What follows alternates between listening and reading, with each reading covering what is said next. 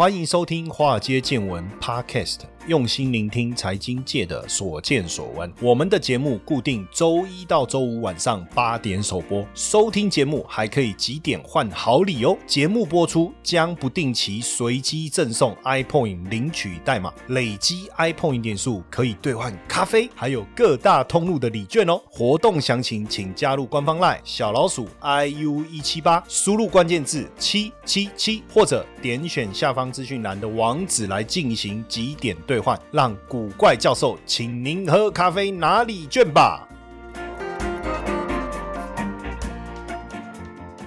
大家晚安啊！我是古怪教授谢承彦。那因为最近呢，这个看到一些跟电池相关的一个议题啦，所以我就想说整理一下，来跟大家聊一聊这个 LG 跟宁德的宁德时代电池大战，是不是？哦，到底？现在就说得电池得天下，是不是？这个宁德时代呢？我看它的一个股价的表现确实非常非常的惊人哦。如果我们把时间呢拉到最长来看哦，从二零一八年当时是最低才三十块钱哦，那到现阶段逼近六百哈，最高有到五百八十二了，这个涨幅是非常非常的惊人哦。那如果单看这个今年的。的话哈，单独看今年的话呢。最低是在今年的三月哈，两百八十块钱最低哈，然后呢，到目前为止啊，基本上你可以看这个涨幅，其实是短短半年的时间之内啊，涨幅就冲了一倍哈，涨幅就冲了一倍。实际上，宁德时代呢，从全球的第三大电池的制造商啊，直接要升为第一大哈，要升为第一大，市值也突破了两千亿美金啊，它等于是把第二。二名的 LG。化学跟第三名的松下就 Panasonic，还有比亚迪加总的一个总和都超越了哈，超越了。所以呢，他们的创办人呢，这位曾玉群哦，五十三岁，这个看了这个心里面其实也是蛮羡慕的哈，因为再过几年我就到这个年纪了哈。那他既然就成为首富哈，而且干掉马云哦，那干掉马云这真的没话说，这个太可怕了哈。但基本上呢，这个宁德时代也因此啊扬名国际哈。当然呃。推高宁德时代股价大涨的因素，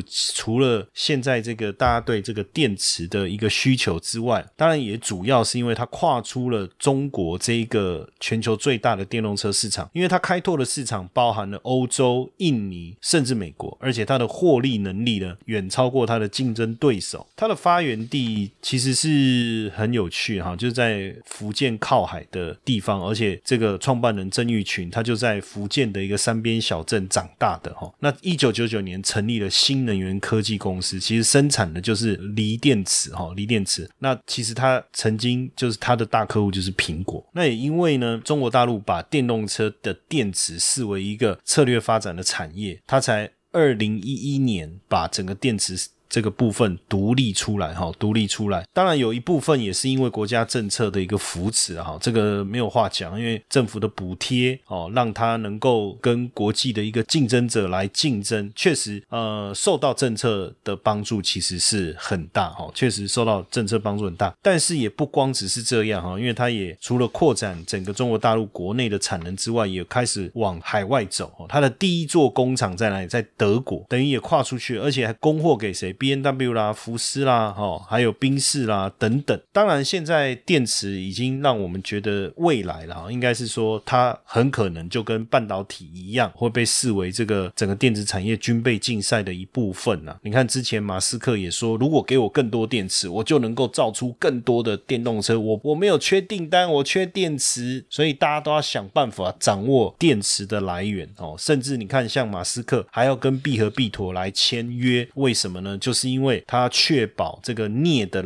来源呢，哈，然后呢，它同时像这个马斯克，除了跟宁德时代拿货，也跟松下，也跟 LG 拿货，都是要确保电池的来源。当然，整个电池的这个出货排行榜，我们看宁德时代确实是大幅领先啊，市占率是第一名了哈。然后呢，第二名是 LG，第三名是松下啊，就 Panasonic。那第四名呢，就是比亚迪。那三星的 SDI 就排到了。第五名，SKI 排第六。那从这个市占率来看呢，宁德时代的市占率是差不多在二十七点一左右，二十七点一左右。但厉害的地方是它的增长率哦，增长率超过三百趴哦，这个是它呃，我觉得这个实力最坚强的部分哦。那当然就是说，到底它是怎么布局？它是目前合作的这个车企啊，包含了上汽啊、东风啊、吉利啊、蔚来等等，等于是把大陆市场半壁的江山都拿下了。那也拿下了宝马、大众这些合资的车企。那另外一个，我们讲紧追在后的 LG，其实也不能小看呐，因为 LG 它韩国市场哦，现代啦、起亚等等哦，Kia 对不对？美国的通用、福特、通用跟福特哈，还包括欧洲的这个 Volvo 跟雷诺。当然，这个也有特斯拉，还有上汽通用等客户哦，所以等于是两个以依赖的资源稍微不一样哦。但是确实目前看看起来，这宁德是冲到了第一名，LG 是紧追在后，两个市占率大概只有差百分之零点五哈，只有差百分之零点五。那当然，大家就想办法要来争这个电池的话语权哈，争这个电池的话语权。那基本上最近我觉得更重要的讯息，当然是宁德时代在钠离子。上方面的一个新的一个讯息哈，这个钠离子电池呢，基本上呃上个世纪啊七十年代其实概念就被提出来了哈，所以它并不是一个突然之间看冒出来的一个概念，或是突然看冒出来的一个产品哦，其实它存在的时间已经很长的一段时间。当然，钠离子的电池一定有它的优势，不然不会突然之间宁德时代这个讯息出来以后，让它的股价的表现确实是还不错。钠离子电池的。的几个优势哈，等一下我会再解释一下哈，因为因为可能很多同学还会觉得说，哎，钠离子那要不然原本是什么离子哈，这个再来聊。当然，我们先理解一下这个钠离子，因为我们现在都是锂锂电池嘛，对不对？哈。那钠离子有几个优势？第一个，它的原物料资源相当的丰富哦。钠离子的储存量啊，在地球上是这个锂离子的一千两百倍。那锂的储量集中在哪里？智利，智利大概占五十五帕，澳洲是十八帕，阿根廷差不多是十一帕，而且分布不均衡。那所以如果变成是，呃，假设我电动车的需求是全球化的，我的电池的需求是全球化的，而锂的储量如果集中分布在少。少数几个国家的话，那对于未来电池的生产，可能会不会受到地缘政治的一个影响？这个是光从储量分布来看，锂的部分稍微呃弱势的地方。那钠分布在哪里？基本上呢，你可以透过海水制作钠盐，就可以取得这个钠离子的这个材料哦，这是一个很重要的。所以，所以任何国家都有能力哦，或有机会来去取得这个钠离子的这个原料。那第二个是成本优势，因为钠离子化。化合物的价格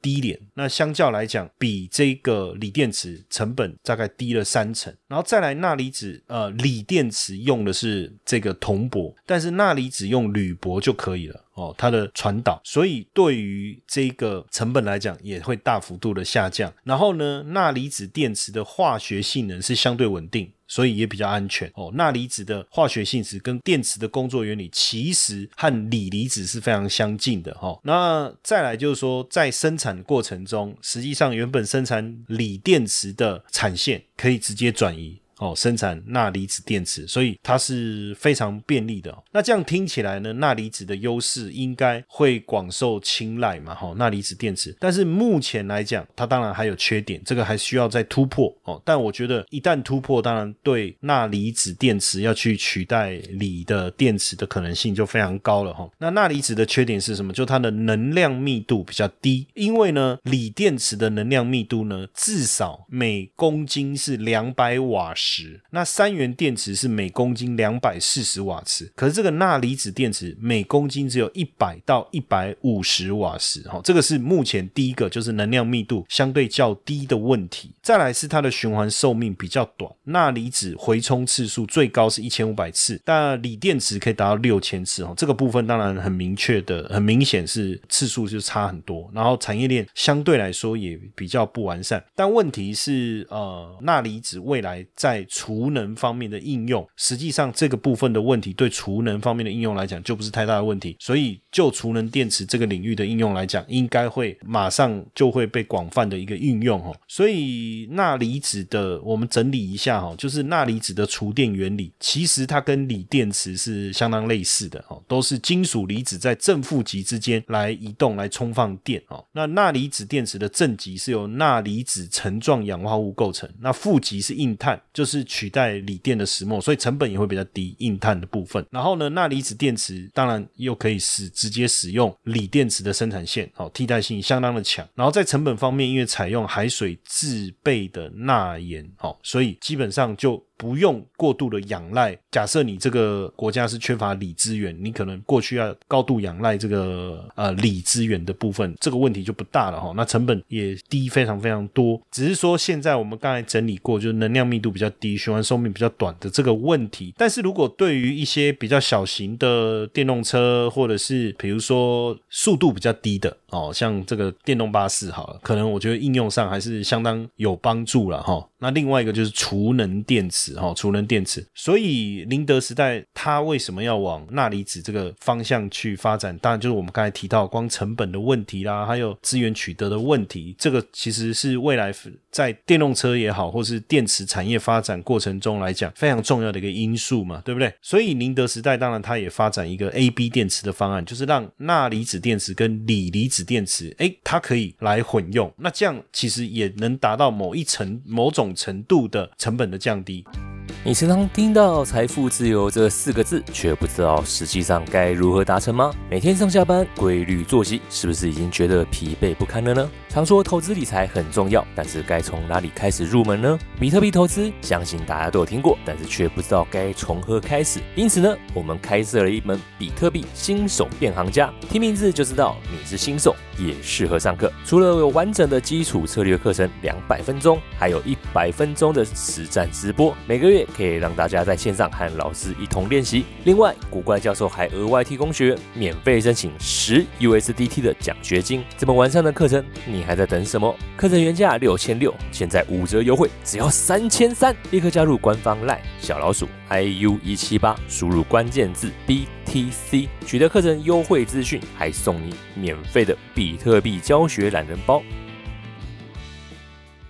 那基本上，我刚才也讲说，钠离子其实这样的电池在公共运输的领域来讲，其实非常适合的哦，尤其是在相当就是比较寒冷的地方哦，比较寒冷的地方，所以在这样的一个情况下，哎。当然，对于它维持它的市占率哦，甚至整个电池产业的发展，其实是非常有帮助的哈，有有帮助的。我觉得最重要的关键啊，就是说为什么钠离子电池的问世啊，会受到大家的注目哦，也是因为它可以摆脱目前的锂电池对锂这个资源的依赖哦，这个是非常重要的关键哦，非常重要的关键。那所以呢，呃，在钠离子电池成本更低也更安全的情况下。也许未来，哦，真的看看吧，看技术上能够重点还是在这个能量密度嘛。那说到底哈，为什么现阶段大家对电池这件事情突然之间变得非常非常的重视？最主要的发展呢，其实是在碳中和的这个风潮底下哈。因为节能减碳之外啊，碳中和是现在各国政策一个非常重要的基本门槛哈。连拜登都承诺说，二零五零年要做到碳中和哦。那宣誓要达到碳中和的国家，整个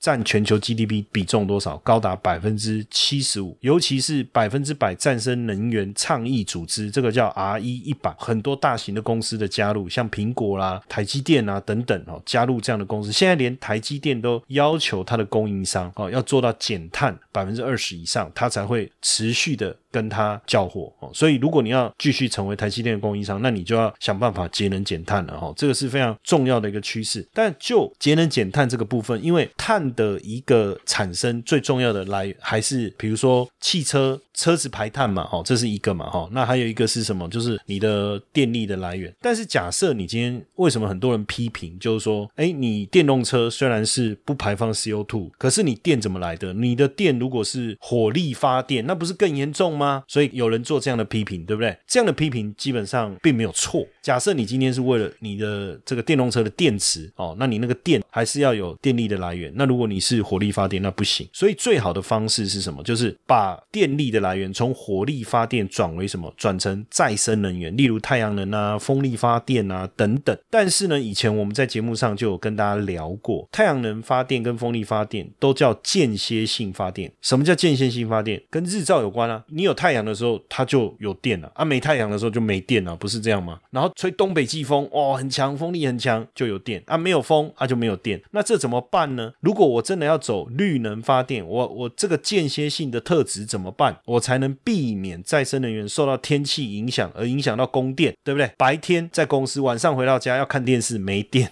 那怎么办？所以要搭配储能。那储能当然你可以透过机械储能、电化学储能，或是燃料电，或是化学储能了哈。那电化学就是锂电池，那化学储能就是燃料电池。那现在当然市场的主流是什么？就是电化学储能。电化学储能就是透过锂电池的储能方式。所以为什么我刚才才讲说，其实电池的备受重视啊哈，不光只是电动车这个区块的一个发展，还包括在全球碳中和议题的这个趋势之下，如果我希望这个电力的一个的运用能够达到稳定的效果，那势必要发展再生能源。再生能源，那你就要运用到储能的一个电池哈。那这是一个部分哈，这就是一个部分。那当然呢，除了这一块以外啊，我们也很关注，其实在电动车电池的部分，我们常常会看到很多。你知道，我我到现在其实是还还没有真正去试过这个电动车了，但已经有朋友开电动车。那每次遇到他们，我的第一个问题都说：“那你充电怎么办？”哦，这是第一个问题嘛。但是如果今天在寒冷的地方，我相信电池的续航力一定又会在受到大幅度的一个影响。所以很多的这个车厂啊，不论特斯拉也好啊，未来汽车也好，都提出他们电池的续航力的一个问题。因为比如说像我们一般，我们汽车加油，我不知道大家有没有仔细。的去记录过你加满油可以跑的里程数了哈，那因为我都会特别看一下，那我就发现说，哎，我的车子加满油的时候，大概可以跑九百多公里。那假设电池充饱只能跑三百多公里，那就对我来讲，我觉得是一件哇蛮可怕的事情，因为你不会每次出发的时候都是在电池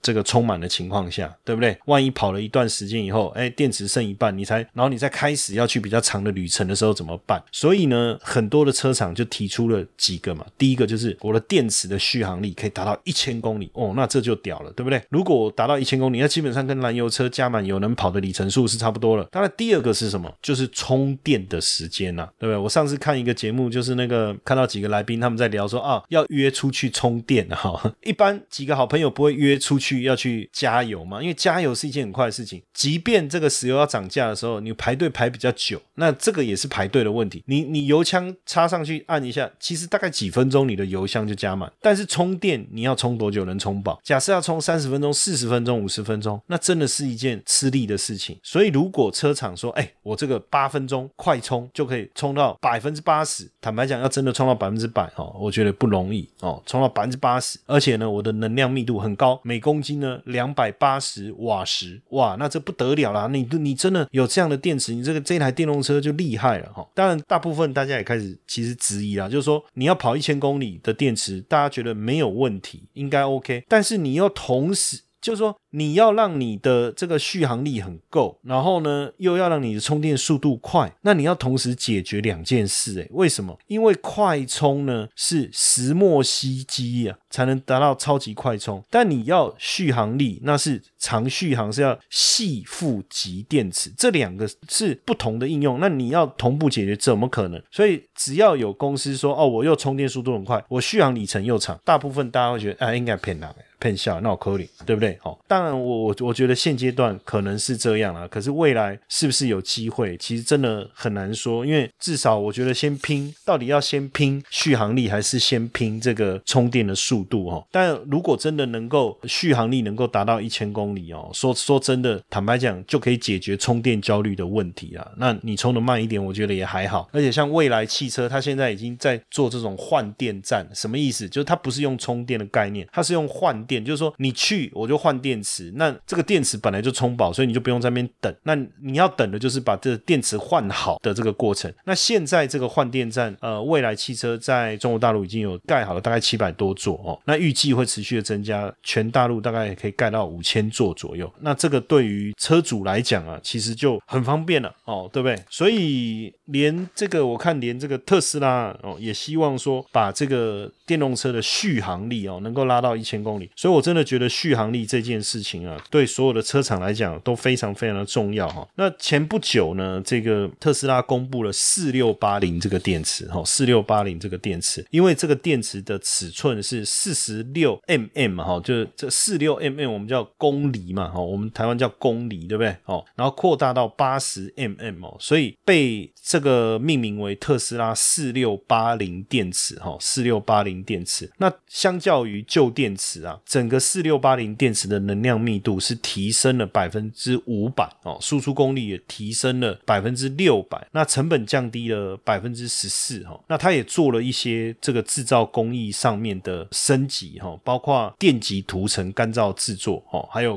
高速组装的这个过程。当然，另外一个重点是在化学材料的部分呐。特斯拉呢设计的成本更低的细，那让整个整个这个成本呢，化学材料的部分让成本能够大幅度的下降。那也重新设计了这个电池的外形，所以大家也觉得说，哎，那真的有四六八零这个电池，那不得了。所以各供应商也在抢这个特斯拉四六八零电池的合约哦，包含 LG 啦，包含这个三星啊，哎，包含松松下哦，因为松下是跟特斯拉合作最久的这个电池供应商哦，他们也想说要来大量投资这个四六八零的电池的产线，希望能够开始量产。那当然，这个电池如果上来对，因为它的能量啊是现有电池的五倍了，那成本又压低了哈，制成也更节能，所以嗯，对，确实对整个特斯拉的一个续航应该会有很有帮助哈。那在这样的情况下，当然对我们来讲哈，当然我们刚才讲的宁德时代啦、松下啦等等，到底在台湾这边有没有厂商能够跟上这个所谓的电池概念股？我觉得这个是非常重要的一环，因为电池在台湾电子供应链当中是比较薄弱的一环哦。日本有松下电子。对不对？南韩有三星、SDI、LG 能源，那大陆是宁德时代跟比亚迪。目前呢，台湾电池股当中哦，就是市值比较大的应该是新普，但是它是以笔电为主，对不对？以笔电为主，而且。就算市值来看的话，也不过就大概是七百亿左右台币。那相较于宁德时代接近五兆台币，哇，那其实是小巫见大巫哦。所以确实在电池这一块哦，我们的相关股票是比较弱的哈。但虽然是这样哈，但也不代表我们没有相关的概念股了哈。我们就以电池的制造来看哦，最重要电池芯的材料占整个电池制造成本的六成。那电池实心的材料呢，可以拆解，就是正极跟负极，还有电解液跟隔离膜哦，这几个部分。那电极的成本呢是最高的，就我们刚才讲正极、负极、电解液跟隔离膜哦。那电极的成本最高，正极材料又比负极材料高哦。简单来讲。正极材料，你可以把它视为电池的心脏。那现阶段台厂有没有相关的供应商？有啊，哦，正极材料供应商有谁？康普、美骑马、长源科，还有利凯 KY。那像康普跟美骑马，还有利凯 KY 也加入了红海的 MIH 联盟。那负极材料有谁？哦，中碳，哦，就中碳。哎，所以如果真的讲，哎，正极、负极，哎，像中碳，哎，确实在这一块好像也蛮有搞头的，对不对？那另外呢，电解液的部分就聚合。哦，所以这段时间大家应该有看到，哎，像这个股票，哎，聚合突然之间好像表现强势。那另外当然还有所谓的电池模组，或是电池用的二极体，还有包括这个 MOSFET 等等连接器，这些都还是有搭上一些些关系啦。但是我觉得真的要讲电池概念，当然还是以电极材料为主要哈，电极材料为主要。只是说当这个题材出来的时候，大家会特别的关注，但是也不代表它股价能够长期稳定的上扬。这背后的关键当然还是在于获利的稳定度了哈。所以如果你要从获利的角度来，看，当然你就要特别去看一下这个它的整个财报。那当然最近这个特别受到关注的就是硕和哦，硕和。那硕和过去是做提供这个太阳能导电桨哦，特殊材料非常重要的一家公司。实际上很多年前，二零零九年，他们其实就已经开始切入在电池这个领域的研究。那到了呃二零一四年，其实也往动力电池这个方向来做。这个这个发展，那它主要当然就是提供这个电池的正极材料，但是呃现阶段硕和也跟龙碳这家公司合作，龙碳是新贵，它主要是负极材料，所以两个合作之下，一个有正极材料，一个有负极材料，等于这两个合作可以掌握磷酸锂铁电池的关键材料，而且呢未来也有机会这个量产的是固态锂电池哦，所以为什么红海要跟硕和合作，这就是一个呃。非常重要的因素嘛，大家都讲得三电得天下嘛，电池、电机跟电控嘛。那过去红海，我觉得电机这个部分应该没有什么问题，台厂在这个部分也很强，电控的部分也没有什么问题。那如果电池缺乏的话，未来说真的，整个电动车要做出来，其实就会受到牵制嘛。所以如果有自己的电池的。供应商，那这个问题就不大了哈。那当然，以以目前来看，红海布局了硕和，硕和又跟龙碳合作，所以让这个在锂电池成本当中。比重高达六成的正极跟负极材料这一块，我觉得问题就解决了。所以为什么大家对红海长期来看呢？就是有关于这个电动车这个领域的发展，就越来越有信心哦。我觉得这也是一个蛮重要的一个因素哦。那当然就是说我刚才在讲，就是说在电池里面，其实大部分的电动车的电池材料供应商，其实财报都不是还不是很稳定，或者是获利都还不是很好。但少数的业者像康普，确实它的获利啊、营收各各方面就是相当的稳定。那因为呃电动车的当然发展的趋势现在已经非常的明确了哦，而且康普本身也供应这个日系跟这个韩系。哦，日系跟韩系的这个业者哦，来供应他们这个主要就是正极材料哦，这也是正极材料。那康普现在的四大产品线就是动力电池材料、氧化触媒等等，然后还有特用化学电池的部分供应的就是正极材料。那现阶段我们看到它今年也要不断的扩增它的镍跟钴的这个材料的产能，其实预备就是来提供这个电池。所以这样看起来，如果电池这个领域的一个发展呢，呃，就是我们刚才讲从我我。我整个。Final 一下哈，就是说今天因为讲了很多东西哦，我也不确定大家这样这样肉肉等听完以后到底听到了什么，因为中间有一些搞不好听一听耳朵都自动关闭哦。简单来讲，做一个总结哈，总结就是为什么宁德时代的创办人成为首富，干掉马云，他不过就是这个做电池的，就是因为他做电池，所以他成为首富了，对不对？那为什么他做电池成为首富？两个两个因素，第一个碳中和的发展，储能电池的应用备受重视了，现在对不对？第二个电动。车的发展，哎，电池备受重视了。那所以从这个角度，我们就去谈，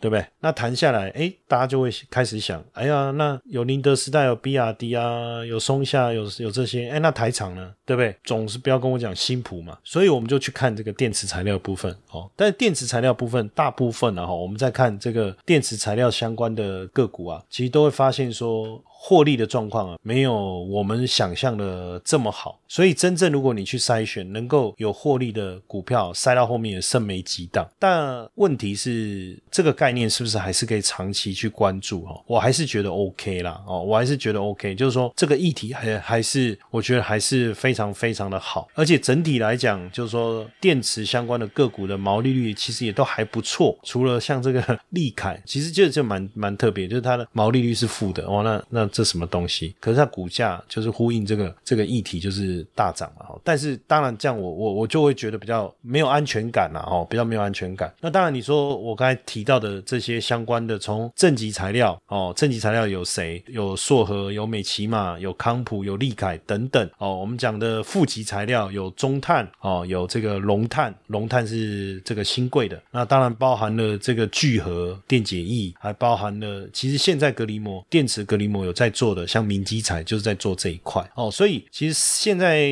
台厂的部分电池的四大材料相关的个股其实都有，那就看后续未来他们发展的状况能不能搭上电池发展的这一波的一个潮流。那当然如果有机会，哎，也许也是可以成为我们关注的一个焦点了。那我们今天的分享就到这边，谢谢大家的收听，晚安。投资的魅力在于它能帮我们创造斜杠收入，但市面上的投资课程普遍都是理论教学，却缺少实物练习。台湾的海归操盘领航员招募计划启动喽！无论是否有经验，只要对交易有热情，现在将是你迈向顶尖操盘人的最好机会。除了谢承彦古怪教授亲自教授他十多年的实务经验外，还能和一群志同道合的伙伴们一起在投资这条路上努力成长。输入英文字母 VT 即可取得操盘领航员们使用的策略懒人包和线上说明会资讯哦。提醒大家，我们没有在 Line 跟 Telegram 开设任何对外公开的群组代单，仅有官方 Line at 的账号，请大家不要受骗。